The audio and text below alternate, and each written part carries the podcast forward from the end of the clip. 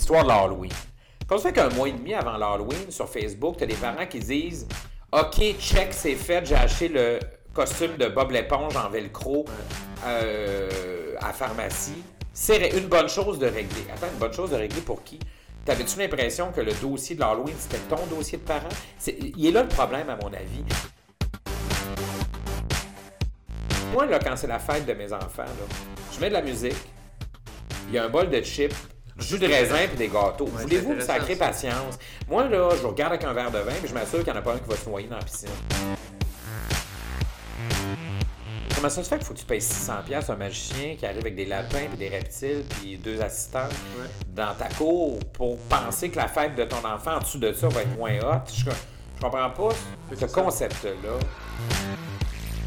t'achètes moins la paix mm. que si ton enfant est installé devant un écran toute la journée. C'est pas mal plus engageant à court terme comme parent de dire on fait un jeu, on, ouvre là des papiers. Je te dis pas de te garocher puis de fabriquer une pignata en papier mâché en forme de melon d'eau un mardi soir. On est d'accord.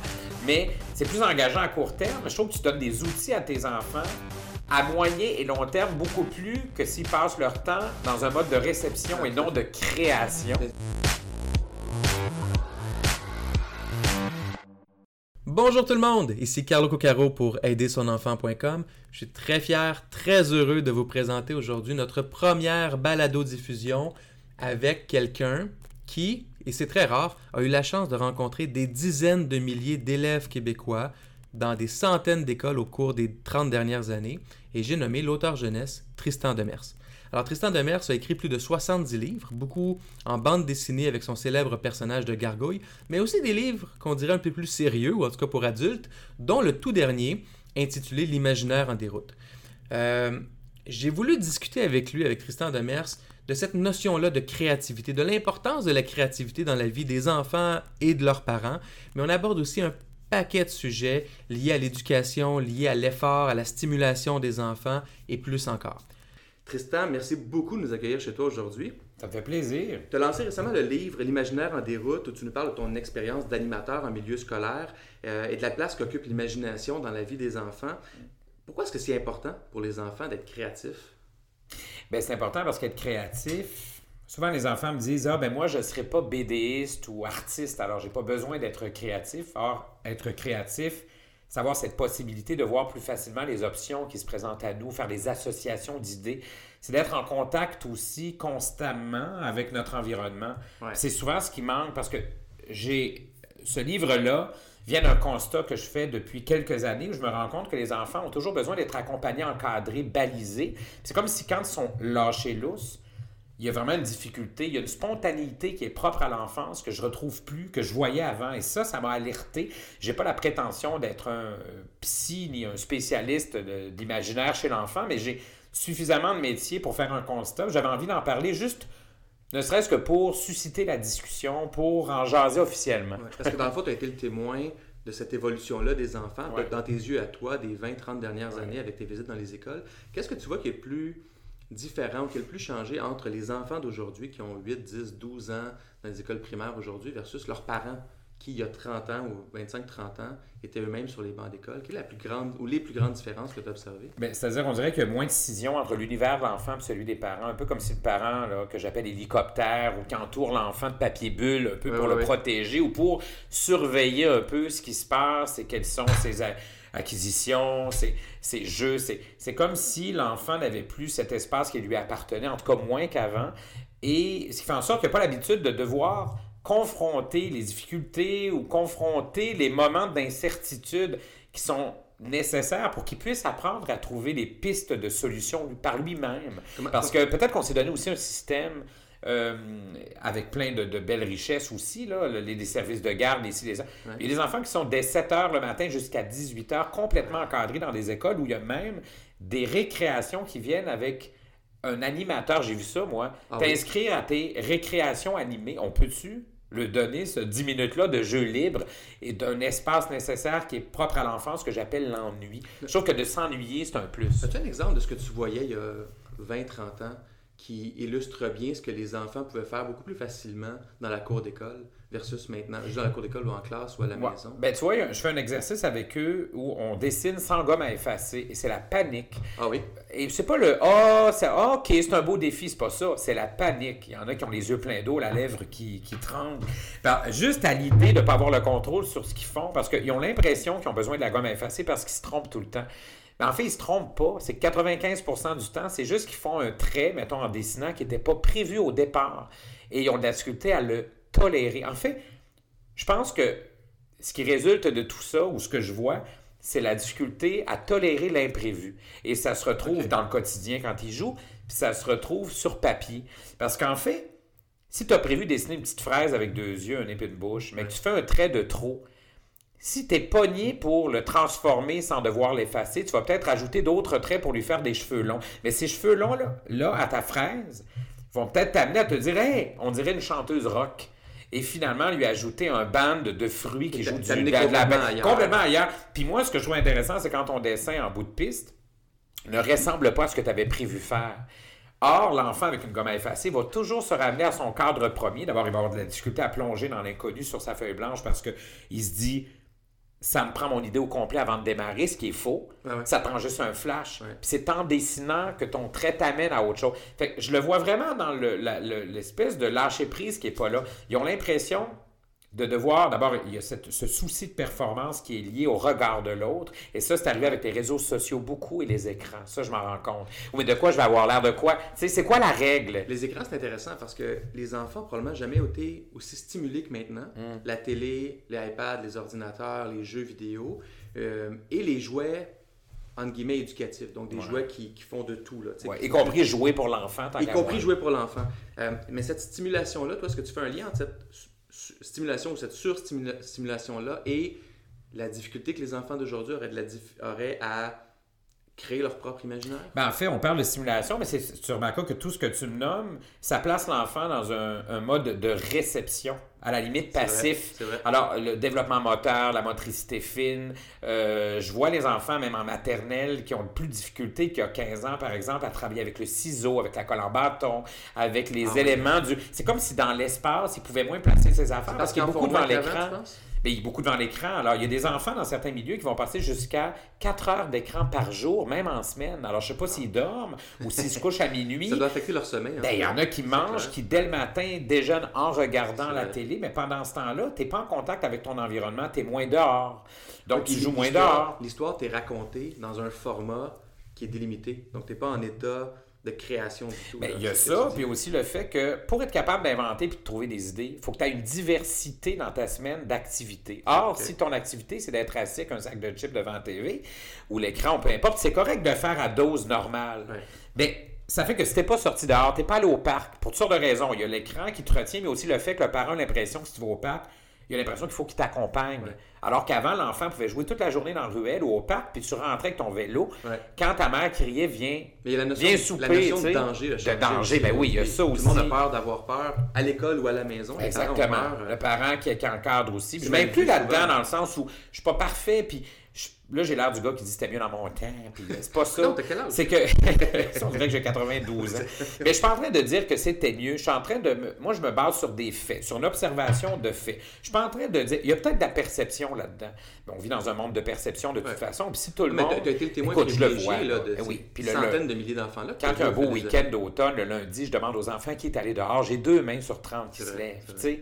Ben, même moi, moi, euh, avec mes enfants, quand on va dehors au parc ou patiner à l'aréna la, extérieure, c'est fascinant à quel point il y a peu de familles. Il y a peu de familles. Tu dis, quand on y va, est-ce qu'ils vont tant que ça tout seuls puis qu'ils rentrent quand c'est l'heure de souper? Non, quand ils vont avec eux. Ben c'est ça. Mais est-ce qu'ils vont, eux, de leur côté, tant que ça? sais? Alors qu'avant, les enfants. ça veut dire qu'avant, là, les parents se posaient pas la question à savoir si l'enfant. Mais ce moment-là où ils jouaient dans la ruelle pour au parc, où il n'y avait pas plus de chances en passant de se faire kidnapper en 83 qu'aujourd'hui. Les statistiques le prouvent. Ah même que le maniaque qui est derrière son ordi, il ne se présente pas avec un sac de bonbons et un chaton dans un parc. C'est dépassé comme approche. La façon d'éviter les maniaques, ben d'aller au parc maintenant. Ben pratiquement, oui. Lâche ton écran, c'est ça qui est absurde. Ils sont dans l'écran parce qu'ils ne peuvent pas aller au parc parce qu'on a peur qu'un pédophile sorte d'un buisson alors qu'il se trouve justement derrière l'écran. c'est le temps d'y aller au parc. C'est ça, ça, n'ai jamais été aussi sûr C'est absurde, oui, c'est ça. Tu vois-tu comment on est vraiment...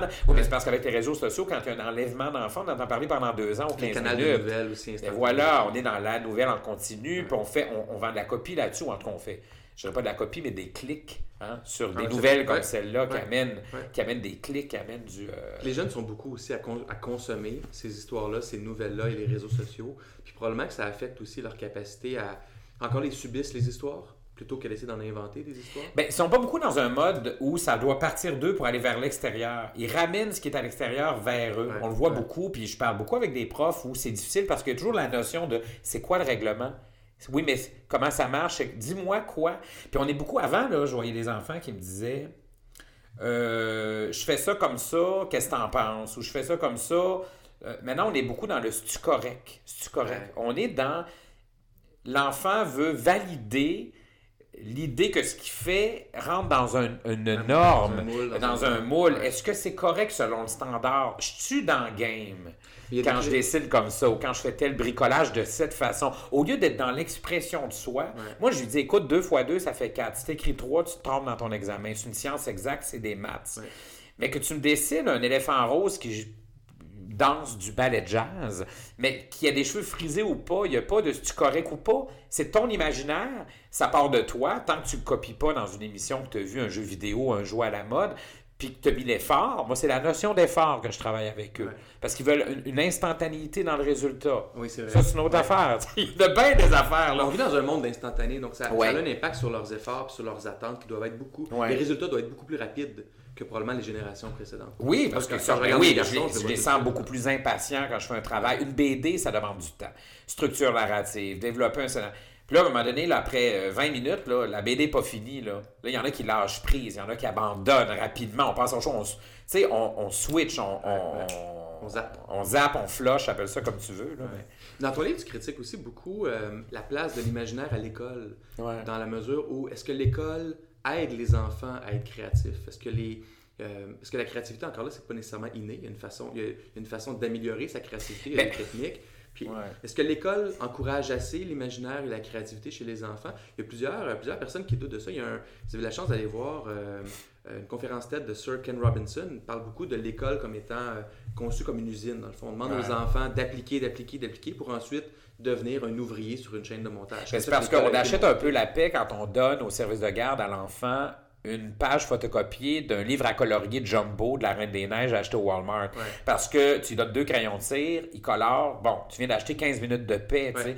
Tandis que de dire, allez-y, c'est l'œuf et la poule. Parce qu'en disant, allez-y, invente quelque chose, là, tu as le trois quarts des enfants qui vont dire, oui, mais quoi, c'est quoi la règle, je ne sais plus, parce qu'ils savent plus ou moins comment inventer. Fait que toi, tu es pogné pour répondre comme éducatrice avec ton. Puis là, il faut que tu gères. Tu sais, ils ont leur euh, walkie-talkie, là, puis c'est fou, là.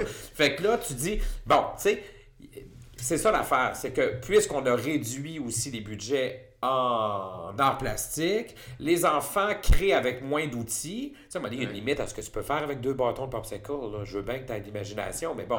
Euh, fait qu'on réduit aussi sur le matériel, sur le, la, période, sur, l'espace. Tu as combien de profs maintenant euh, qui doivent faire les arts plastiques, même s'ils n'ont pas? La oui, mais le font en classe. Voilà. on est plus près du bricolage en papier de construction que que d'explorer Dali avec du plâtre. parce que le spécialiste a été floché parce qu'ils ont coupé le budget. Donc, la pauvre prof qui fait ce qu'il peut, mais qui, la dernière fois qu'elle a fait du bricolage, avait 11 ans. Là. Puis c'était un parent, 44. C'était tes parents de quatre enfants, dont certains plus jeunes d'âge primaire. En tant que parent, qu'est-ce que tu quel conseil tu aurais donné aux parents d'aider son enfant.com pour euh, les aider à avoir des activités amusantes et en même temps stimulantes pour la créativité qui ne sont pas tout cuits dans le bec pour leur enfant? Ben, l'histoire des modèles, d'abord lâchons un peu le modèle, tu sais. Ne serait-ce que les Legos, tu vois. Dans les jouets qu'on achète déjà en partant, là. Tu sais, maintenant, tu as des tasses de thé, là, des services de thé en plastique, que quand tu tasses, tu penches ta tasse, il y a deux piles dans le dos de ta tasse qui fait glou-glou, de ta théière, en fait. Mais pourquoi la, pourquoi la théière vient faire glou-glou à ta place? Parce que si tu laisses l'enfant le faire avec sa, sa bouche, son glou-glou, il va peut-être décider de faire un prout-prout. Et c'est beaucoup plus drôle, une théière qui fait prout-prout dans la tête d'un enfant de deux ans. Mais à partir du moment où elle fait ton bruit à ta place, tu viens d'enlever le pouvoir créatif à ton enfant. Tu deviens passager. Voilà. tu viens juste d'acheter deux piles de plus puis de payer ton jouet plus cher pour rien. Nuire à l'environnement. Voilà, bon, c'est ça. Puis ton jouet va finir dans une vente de garage anyway. Cela dit, je ne suis pas de ceux qui croient sais, moi, j'ai rien contre les Barbie, j'ai rien contre les. Faut pas virer fou. Euh, parce que l'enfant a besoin aussi de, de, s'identifier à une. d'appartenir à un groupe qui tripe collectivement sur quelque chose. moi, je suis pas de genre à acheter juste des casse-têtes en bois à mes enfants ça va en faire peut-être des adultes qui faisaient construire leur propre casse-tête en bois avant. oui, c'est ça. Il fallait qu'elle couper l'arbre. Exactement. Comme dans la forêt. De A à Z. De A à Z, c'est hyper écolo. trois ans faire un casse-tête quatre pièces. mais après, ça te coûte plus cher en thérapie. T'es pas plus avancé.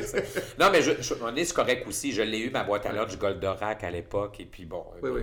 mon t-shirt des Goonies ou je ne sais trop. Mais fait que c'est de trouver un équilibre là-dedans. Tu sais, des, des espèces de jeux ouverts que j'appelle. Au niveau bricolage, au niveau dessin, euh, moi, je suis un papa qui. Je me sens pas outillé en dessin. Je, fais des dessins. J'aime bien copier les dessins que mon fils fait, qui est très bon, ou de livres. Ça, ça me donne confiance parce que je, je me sens pas avec un talent que j'ai beaucoup développé. Mais ça, c'est correct. Il y a plein de parents qui me disent on sait bien, lui, en parlant de moi. Il est bon en dessin. Fait que c'est facile de nous aider de faire le costume d'Halloween avec nos enfants.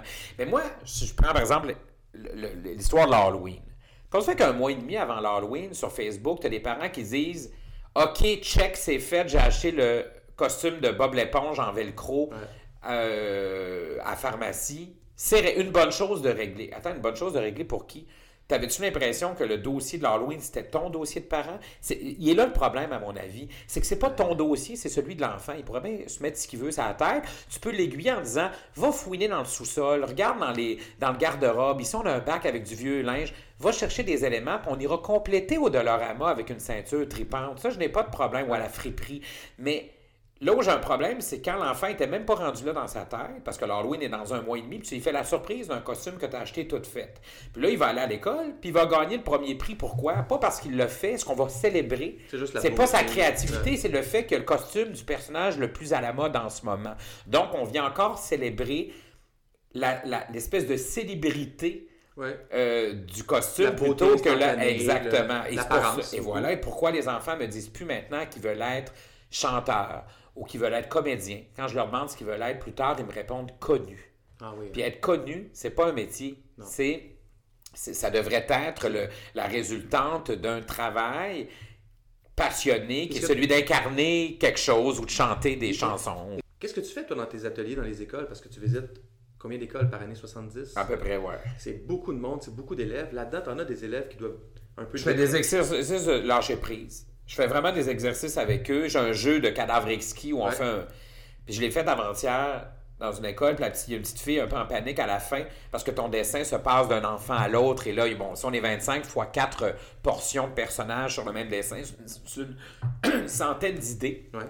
C'est une centaine d'idées en moins d'une demi-heure qui euh, sortent de, leur tête. Puis il y a une petite fille qui vient me voir est-ce que je peux revoir mon dessin Je dis quel ben, celui, le premier que j'avais fait. Ça veut dire que pendant trois étapes, elle, ce qui a gossé, c'est que son, son dessin, il était rendu où dans la classe, puis il y a quelqu'un qui, qui, travaillait dessus, puis elle, avait plus le contrôle, qui maganait parce qu'elle avait plus le contrôle. Au lieu d'être dans l'abandon, puis de comprendre que c'est un travail euh, collectif sur lequel je disais, écoute, elle n'est plus à toi la feuille, elle est à personne, puis elle est à tout le monde en même temps, c'est comme pas grave. C'est ça le jeu, c'est un jeu de lâcher prise. Fait qu'ils sont vraiment dans une... Euh, tu sais, moi, là, quand c'est la fête de mes enfants, là, je mets de la musique, il y a un bol de chips, du jus de raisin puis des gâteaux. Voulez-vous me sacrer patience? Moi, là, je regarde avec un verre de vin puis je m'assure qu'il n'y en a pas un qui va se noyer dans la piscine. Un seul verre de vin ou? ben, oui, parce qu'il faut quand même. Parce que là, si le parent revient en fin d'après-midi et que je la sous, c'est pas mieux. Mais ce que je veux dire, c'est que c'est quoi cette affaire-là de. Moi, je me souviens pas petit d'avoir cru que mes fêtes étaient ratées parce que mes parents faisait pas les clowns en avant. Tu comprends? C'est quoi cette affaire-là? beaucoup de l'embauche de magiciens. Euh, ah oui, atelier de, cupcake. Euh, euh, j'ai même vu des spas pour les petites filles. Là. Ils se font poser des ongles. Puis, oh, oui, des affaires. Des jeux gonflables. Jeux gonflables. Écoute, il y en a qui, s'ils pouvaient se payer marimé pour venir faire deux tours dans une camionnette, ils apprendraient. Comme les sultans du, au Qatar ou ben oui, Des... oui, c'est ça.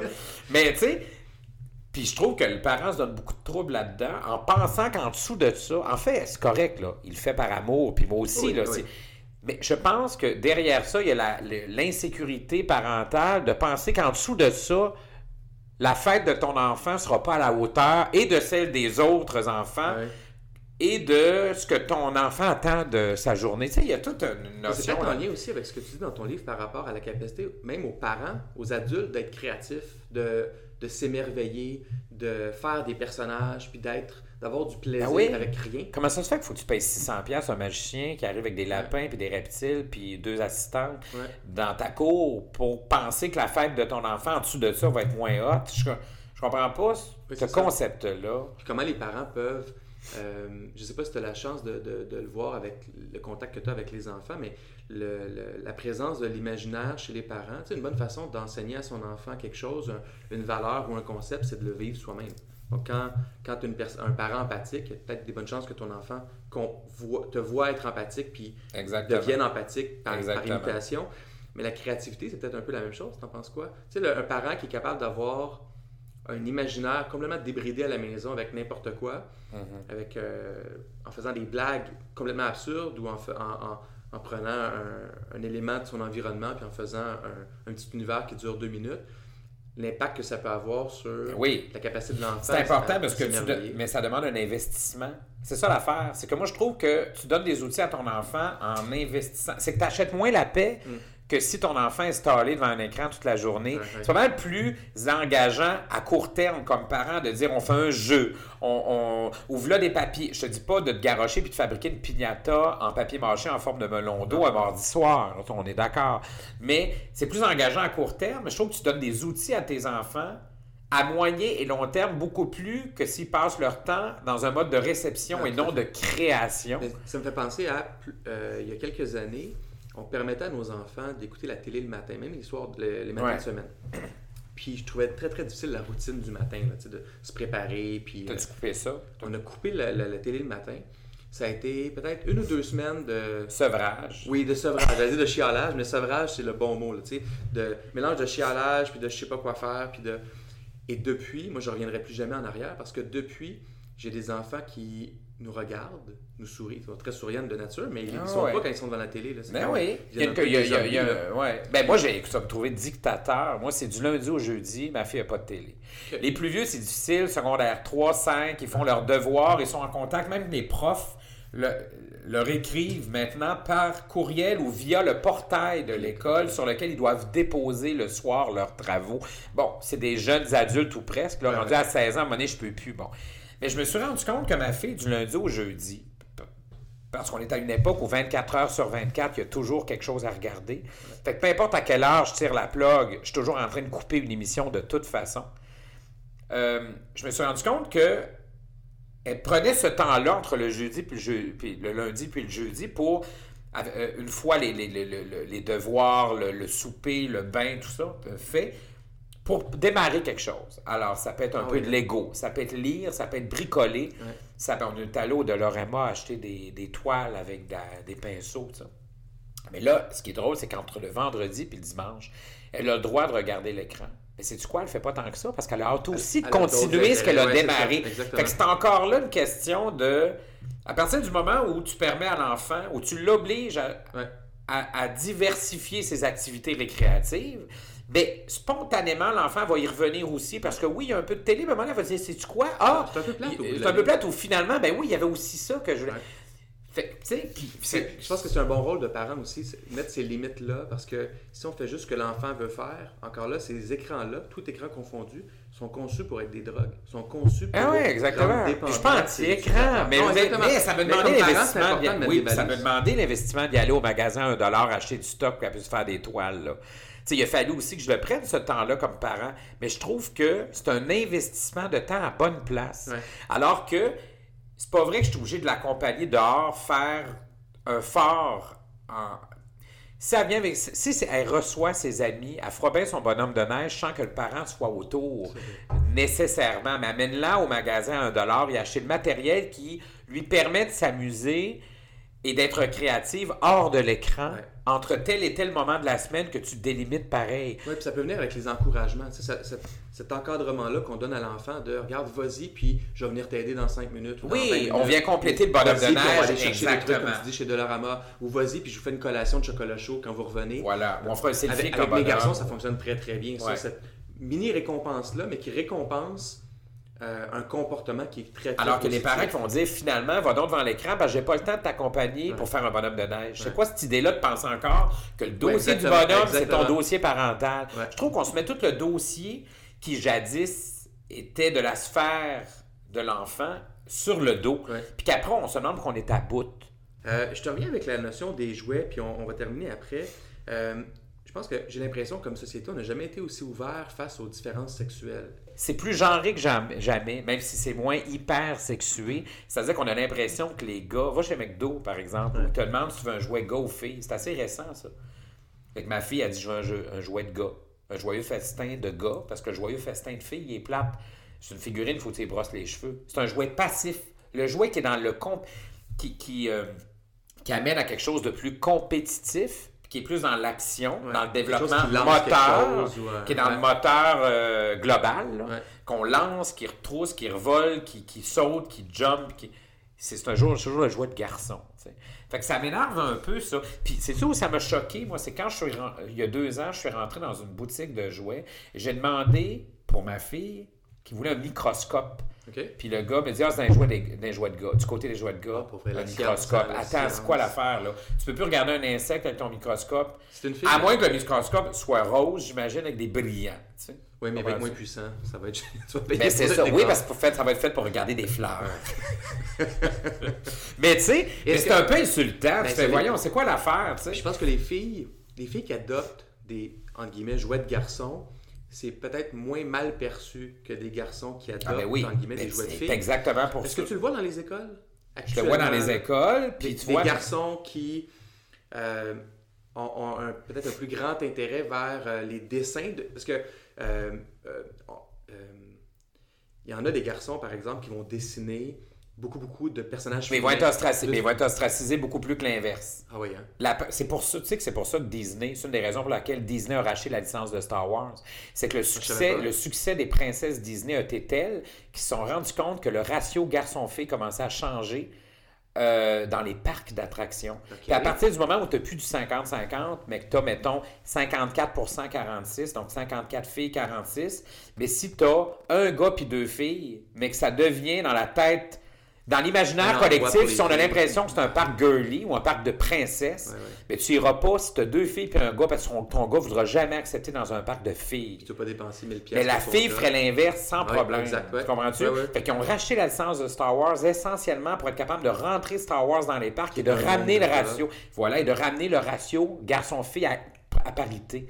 C'est fou, de même. C'est une question de cash aussi, évidemment, de marketing, mais d'équilibre garçon-fille dans la perception de la licence genrée. Alors, un gars qui aime euh, une affaire de fille ou la Reine des Neiges, il se fait ramasser. Une fille qui aime euh, Star Wars comme pas grave. Tu sais. Si tu un, un, de tes enfants, euh, garçon, aimait des jouets de filles ou l'inverse, une de tes filles qui aime les jouets de garçons, qui se fait niaiser à l'école, c'est quoi le conseil que tu donneras à ton enfant? Qu'est-ce que tu dirais à ton enfant pour je sais pas c'est quoi est-ce que le but c'est de l'immuniser? Est-ce que le but c'est Écoute, je vais te répondre quelque chose de que je vis un peu parce que ma fille est un peu tomboy puis quand on achète du linge même ses pyjamas puis ses vêtements elle va du côté des garçons. Parce que du côté des filles c'est à couper au couteau. mais c'est, on est dans la licorne le cœur la paillette le, papillon. On est vraiment là-dedans puis, ça veut dire que tu as peu de variété, de, tu as peu de diversité de couleurs. D'abord, on est dans le mauve, le rose. encore... Les grosses chaînes, c'est ce qui impose aux fillettes en ce mhm, moment. Puis quand tu arrives du côté des gars, tu as une variété beaucoup plus grande. Elle a trouvé des pyjamas avec des renards tripants, avec des, oui, des dinosaures, mais ce n'est pas. Le garçon n'a pas que les robots et les dinosaures. Mais pour ça que la fille est poignée juste avec des licornes, des papillons, ça me fait capoter. Fait que ma fille, dans sa façon de s'habiller, elle a des Doc Martens, ben très. Ma fille de 9 ans, là, elle a un côté. Des tatouages dans le visage. Non, quand même. Pursing. Non, non. Vous êtes, ça demeure une fille de cheveux blonds et tout, c'est rigolo, mais elle assume son côté tomboy. Mais une fille qui assume son côté tomboy, de par le fait qu'elle soit un peu tomboy en s'habillant en gars, absolument, elle a un sens de la répartie qui va avec. C'est pour l'inverse où ça me fait peur, moi. Parce que moi, je me suis fait traiter de fif beaucoup parce que je jouais du violon, je faisais du fusain, puis j'étais pas bon du tout en sport. OK. Comment tu as vécu ça? Ben moi, j'étais bon en art plastique, je me reprenais là-dessus. Mais à l'école, c'est pas à l'école. À l'école, c'est difficile. Pour un garçon, la, fille qui est là, qui est la boy of the, comment on appelle ça, la one of, the, one of the boys. One of the boys, ça marche. C'est le gars plus féminin dans ses intérêts que l'on associe, hein, je le dis entre guillemets, qu'on associe à quelque chose de plus fille. Lui, s'il n'y a pas la, la, la répartie quel conseil tu donnerais au petit Tristan de 8, 10, 12 ans, là, que tu sais à, travers quoi t'es passé dans... En même temps, c'était une autre époque. Je sais pas comment... Mais tu dirais quoi un de tes enfants qui, qui vit la même chose? Ah, oh, de, de, de, de, fronter ça, de l'assumer, d'y aller avec autodérision puis de l'humour. Ben oui, moi, je, je parle de désamorcer. De la, la, différence avec mon époque et la nouvelle, c'est que, c'est, que le gars, il t'attendait au rack à après l'école pour te dire Hey, le FIF. Maintenant, il y a 5000 personnes qui cliquent. Ben oui, il est bien FIF. Hein. C'est ça, la différence. Il t'attend sur, Internet. Fait que c'est là où, moi, des fois, je suis un peu bouche bée hmm. devant l'intimidation maintenant a pris euh, des proportions euh, oui, c'était probablement C'était plus dur avant être intimidateur parce que ça prenait une forme de courage qui maintenant, sans courage, tu es capable de faire mal aux gens avec des mots sur des réseaux oui, sociaux. Oui, tu multiplies l'affaire. Il y avait toujours bien juste, oui, on me traitait de fif à l'école, mais les 17 qui me trouvaient fif me trouvaient hot en art plastique après. Fait que je venais comme désamorcer ah l'affaire. Puis bon, finalement, il est pourri. Tu sais, quand c'était le temps de choisir les équipes, dans le gymnase. C'était-tu le premier choisi? Ben, j'étais le dernier choisi, évidemment, mais le dernier après la petite grosse à boutons. Fait qu'à la fin, quand il disait, ben, écoute, on va prendre la petite grosse à boutons, puis les autres, l'autre équipe faisait, ah, on n'est pas nique de Mers. C'était humiliant, mais il y avait toujours bien juste ceux qui. Maintenant, ça aurait été Hey, check, on va rentrer chez nous, on va aller sur Facebook, le dire qu'on était ponique de Mers aujourd'hui. Puis le monde qui clique en dessous, ah, pas le cave, pas le fif, ah, oh, il y a, pas. Bon. C'est particulier, là. Tu disais sur tes forces, malgré tout. Dans ce temps-là, on disait t'es bon en oui, dessin. mais parce que j'avais cette. Oui. Tu as, de la gueule, là, tu parles. Oui, mais, ce mais quelqu'un qui n'en a pas. Dans, je trouve qu'on est dans une ère euh, rude. Je trouve que les enfants vivent dans une, une époque qui est dure, qui est rude, qui manque d'empathie, hmm. puis qui ramène à soi beaucoup. Alors, on est beaucoup dans l'expression de soi et dans la représentation de soi. On n'est pas beaucoup je trouve que c'est peut-être ce qui manque à l'école aussi. Espèce de cours de citoyenneté, d'empathie, de rapport avec l'autre. Oui, mais on est tellement dans un monde individualiste qu'on se ramasse, on se dit toujours, oui, mais moi, ça va me donner quoi? Vas-tu être capable de payer mon pick-up? Tu on ramène ça à soi beaucoup plus qu'à la communauté. Tu. Je veux dire, moi, c'est correct là, de payer de l'assurance maladie, mais que ça puisse payer la hanche à une madame que je connais pas ça fait partie de l'idée de vivre en communautarité. Mais on est moins là-dedans. Écoute, ça a été super intéressant. Merci beaucoup, Tristan. On n'a rien réglé.